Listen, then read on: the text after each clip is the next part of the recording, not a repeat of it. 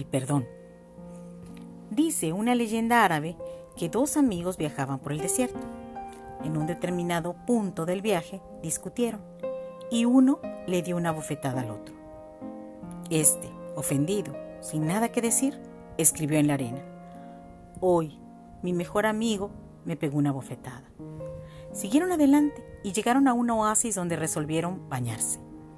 El que había sido bofeteado y lastimado comenzó a ahogarse, siendo salvado por el amigo.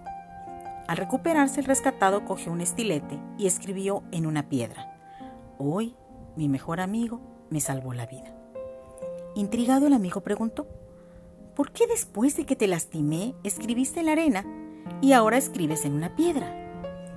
Sonriendo, el otro amigo respondió, cuando un gran amigo nos ofende, debemos escribir en la arena donde el viento del olvido y el perdón se encargarán de borrar y apagar la afrenta.